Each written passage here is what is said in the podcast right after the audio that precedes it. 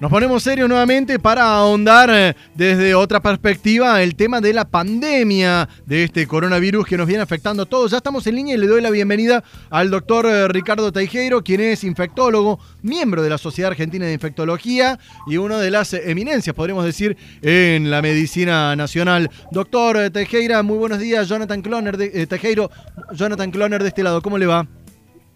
¿Qué tal? ¿Cómo te va? Buen día.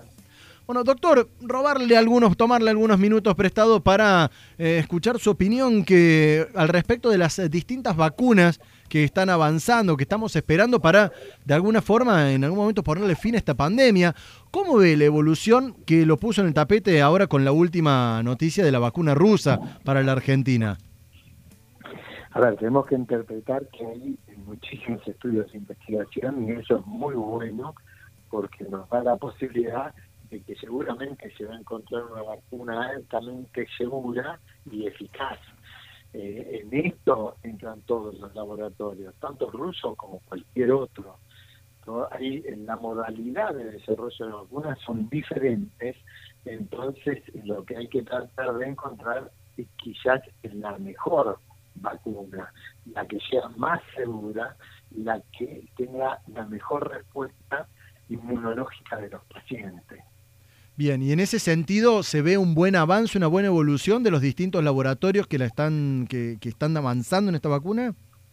Sí, sí, sí, obvio.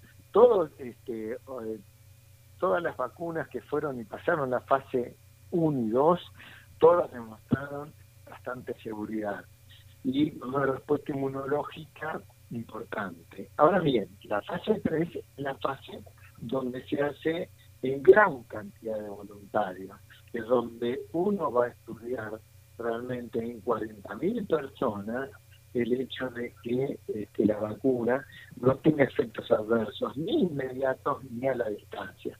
Por eso muchas veces requiere de tiempo también. Y una vez que esa vacuna es segura, se mide la efectividad, la eficacia de la vacuna. ¿Qué quiere decir? A ver, ¿qué respuesta inmunológica? ¿Qué nivel de protección? ¿Por cuánto tiempo lo va a proteger? Eso es muy importante y es lo que se está evaluando en estos momentos.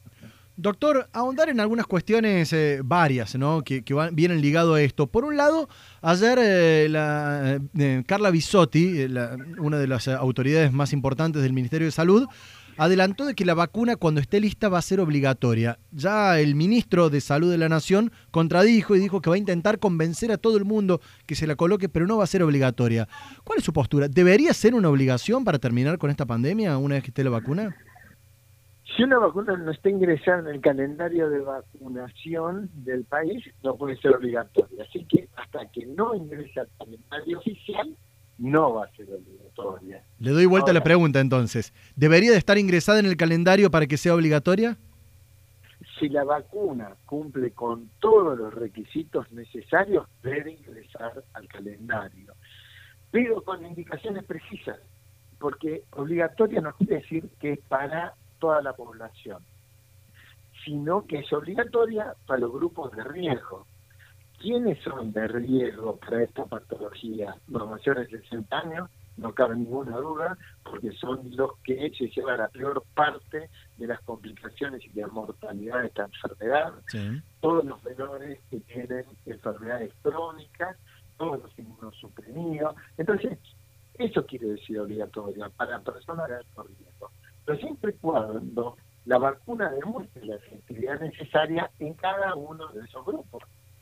Si lo demuestra, es probable que ingrese al calendario oficial. En esta etapa, lo único que tiene que decir uno que si la vacuna es eficaz, si es segura, es conveniente y hay que sugerir a la población para el riesgo que se vacune.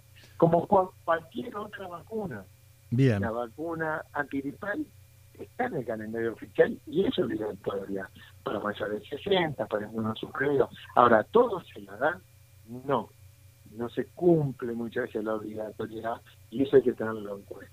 Doctor, estamos a poquito más de un mes de entrar en el verano, ya las temperaturas empiezan a pisar los 30 grados, en algunos momentos a superarlo. Y se habló mucho de la cuestión aire acondicionado, de que estarán prohibidos, de que hacen de que sea mucho más fácil el contagio. Eh, ¿Qué detalle nos puede brindar de eso para tratar de entender mejor cómo es el funcionamiento?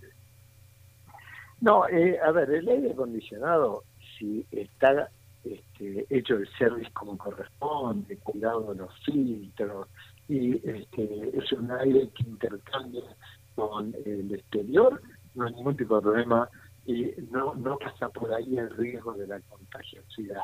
El riesgo de la contagiosidad no cabe ninguna duda, ninguna duda que es todo el contacto interhumano.